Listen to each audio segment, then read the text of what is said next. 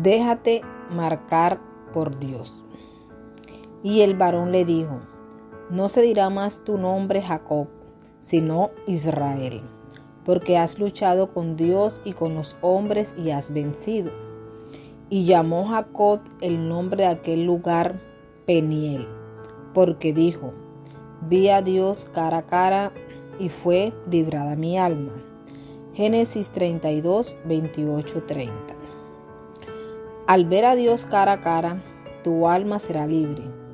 Dios tiene un nombre nuevo para aquellos que caminan por el puente de la confrontación, que atraviesan el camino angosto de la confesión y que llegan al altar de la rendición total.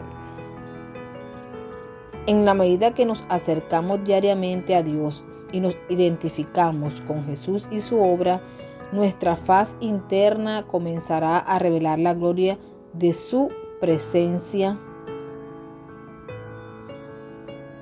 Nuestra alma encontrará descanso en la nueva identidad que nos trae el nombre nuevo que nos es dado. El suplantador dejó atrás su vergüenza. Ahora era llamado Israel. Dios te dice que tu nombre ya no será más indigno, impuro, perverso. Él tiene en su presencia un nombre nuevo para ti, una nueva naturaleza para tu vida. Él te dice, tú eres mi hijo amado, eres la niña de mis ojos, eres mi especial tesoro una diadema en mi frente. Eres mi palacio, eres el templo de mi espíritu. Tú eres mi Sión, eres la tierra que yo deseo. La nueva Jerusalén, la ciudad donde viviré eternamente. Ese es tu nombre nuevo.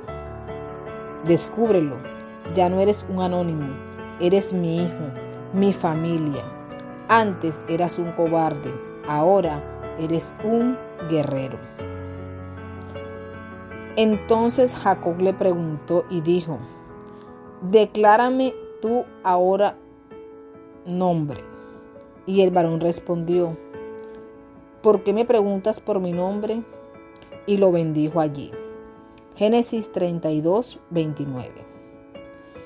Estas son las buenas noticias, las palabras que la generación del silencio de nuestros padres no pudieron comunicar, pero que ahora Dios nos participa. Es nuestra nueva identidad en Dios que está expresada en cada palabra salida de su boca y escrita en la Biblia.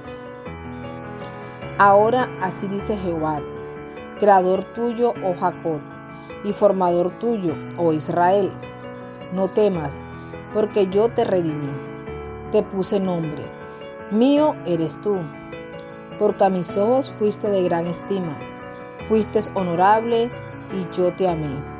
Daré, pues, hombres por ti y nación por tu vida. Isaías 43 del 1 al 4. Deja que esas palabras se hagan vida en ti cuando vienes a Peniel. Mientras esperas allí, Permítele a Dios quitar los nombres con que el enemigo te llamó y en su lugar deja que te selle con su marca de amor. Y cuando había pasado Peniel, le salió el sol y cojeaba de su cadera. Génesis 32-31. Pero Esaú corrió a su encuentro y le abrazó, y se echó sobre su cuello y le besó y lloraron. Génesis 33, 4.